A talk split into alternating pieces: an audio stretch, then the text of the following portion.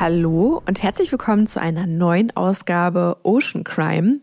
Wie ihr es wahrscheinlich schon mitbekommen habt, hatten wir unsere letzte Folge Sommerpause ohne Sommerpause beschrieben und sind so ein bisschen doch in die Bedrulle gerutscht, in die Sommerpause zu kommen. Bei uns überschlagen sich die ähm, Ereignisse und die Planung intern, ähm, viele Jobs, die gerade dazu kommen und wir wollten Maya mal so ein bisschen den Rücken frei halten, weil die gerade ordentlich was wegrockt bei uns. Bei uns ist die Arbeit einfach wirklich gerade extrem viel. Deswegen auch nochmal vielen Dank ans Team Bracenet, an alle, die bei uns sitzen. Ähm, vielen, vielen Dank, dass ihr die Fahne oben haltet und so viel Gas gibt für die Meere und und vor allen Dingen für uns. Dafür danken wir euch auf jeden Fall sehr. Und ja, es ist ein bisschen schwierig gewesen. Wir hatten gerade Workation, euch nochmal abzuholen. Äh, ganz schön eigentlich in Norwegen, in einer kleinen Hütte. Meine Mama wohnt da und mussten notgedrungen dahin, weil wir Kita-Schließung hatten und wir keine Kinderbetreuung hatten, dreieinhalb Wochen. Deswegen waren wir eigentlich prädestiniert dafür, eine wunderschöne Story zu haben. Bei Regentropfen, drei Wochen Regen von dreieinhalb, die wir da waren, mit Blick auf den Fjord aber. Aber es hat einfach nicht geklappt. Wir waren äh, abends um 23 Uhr, wenn das Kind dann ins Bett gegangen ist, so im Eimer, dass es einfach nicht geklappt hat und wir arbeitstechnisch äh, nebenbei das einfach nicht gewuppt haben. Deswegen großes Sorry, falls ihr da gewartet habt. Es gibt zwei neue Folgen, diesmal eine mit mir und nicht nur mit mir alleine, sondern von mir und Benjamin über die Gründungsgeschichte von Bracenet, die ja auf einem Crime beruht, aber in der Unterhaltung mit uns beiden zusammen. Das gibt's so noch nicht. Wir wurden bis jetzt immer nur interviewt und es wurde, ich sag jetzt mal, immer nur Fragen gestellt von extern. Wie kamt ihr denn auf die Idee? Aber das Ganze mal Revue passieren zu lassen, zusammen, wie das Ganze entstanden ist und vor allen Dingen auch, welche Crimes uns in unserer Laufbahn bei Bracelet begegnet sind, was für Kooperationen wir abgesagt haben und warum wir auch Deals in Millionenhöhe haben sausen lassen und ich dafür auch einen Tritt gegen Schienbein bekommen hatte. Äh, das erfahrt ihr in der nächsten Folge. Aber jetzt erstmal viel Spaß mit den Good News. Wir haben Good News zugesendet bekommen und das ist nochmal ein Reminder an euch und auch ein Wunsch von uns, euch noch viel mehr zu melden, wenn ihr selber was zu sagen habt. Wir wissen, wir haben äh, super viele schlaue Leute unter euch, die sich mit dem Thema Meeresmüll, Meeresplastik und auch Ocean Crimes beschäftigen. Und äh, traut euch, meldet euch. Wir können es auch anonym machen, wenn ihr nicht selber persönlich mit eurem Namen irgendwo auftauchen möchtet, um persönlich in die Folge zu kommen. Und so hat das ähm, auch jemand gemacht, ähm, nämlich der Lennart, mit dem haben wir gesprochen. Lennart Viertel und der ist Meeresbiologe von Beruf und hat sich mit Good News bei uns gemeldet. Schon ein bisschen länger her. Da arbeitet er an einem Projekt. Ähm, wir haben ganz viel Bildmaterial auch dafür für euch vorbereitet, denn das hat er uns netterweise zukommen lassen. Das werden wir auf Social Media posten. Und wir freuen uns besonders, diese Good News teilen zu können, weil das ein Schritt in die richtige Richtung ist und auch unsere ja, Präventivarbeit, weshalb wir Bracelet ja auch überhaupt machen, mit unterstützt. Ähm, das sind Projekte, die wir supporten, die sich vor allen Dingen dafür einsetzen, dass Netze gar nicht mehr im Meer landen. Das ist nämlich eine der großen Aufgaben, die wir neben unserem Daily Business versuchen zu wuppen. Und dabei ist zum Beispiel Lennart behilflich und der hat Vollgas gegeben. Ähm, das hat mit seiner Masterarbeit angefangen damals.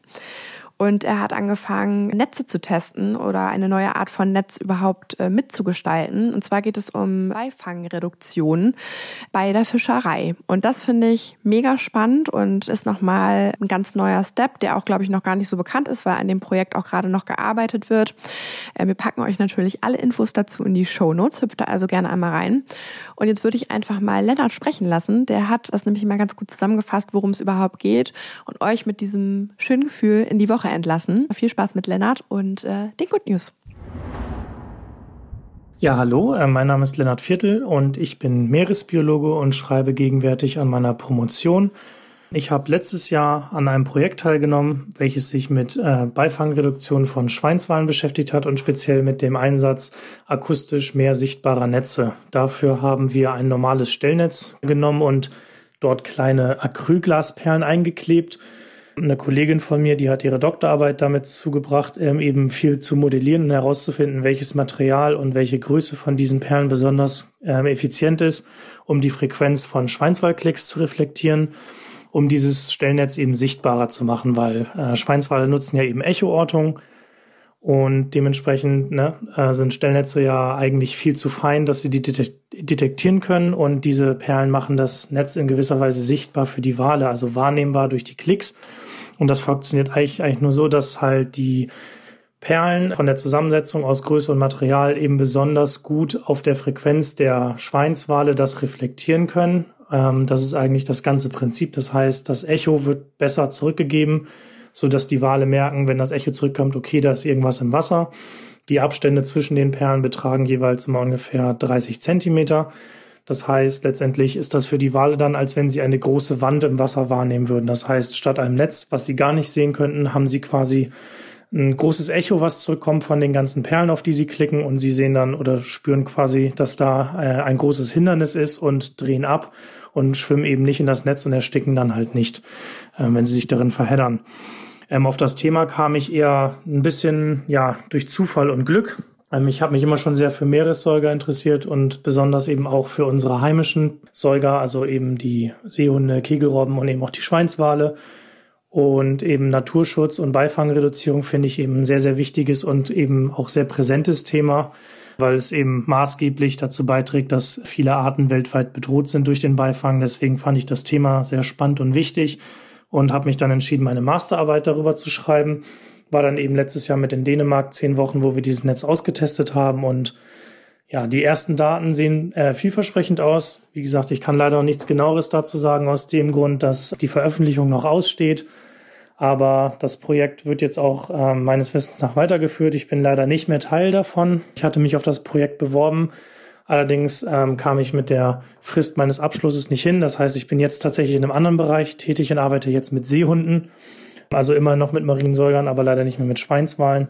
Auch ein sehr schönes Thema, aber wie gesagt, mit der Beifangreduzierung habe ich jetzt leider so nichts mehr zu tun. Aber ich bin auf jeden Fall sehr froh und dankbar, dass ich bei dem Projekt dabei sein konnte und eben auch ja mit so einem doch erwartungsvollen Gefühl aus dem Projekt rausgegangen bin, dass da auf jeden Fall was in der Luft liegt, was in Zukunft helfen könnte.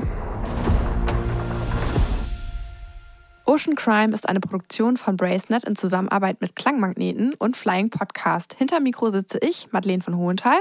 Und ich, Maya Löwedal. Die Inhalte unseres Podcasts haben wir aus erster Hand und wurden mit größter Sorgfalt recherchiert. Für die Richtigkeit, Vollständigkeit und Aktualität der Inhalte können wir jedoch keine Gewähr übernehmen. Wir schließen jegliche Haftung für das Offenlegen von geheimen Informationen aus und wir können keine Haftung für eventuelle Folgen übernehmen.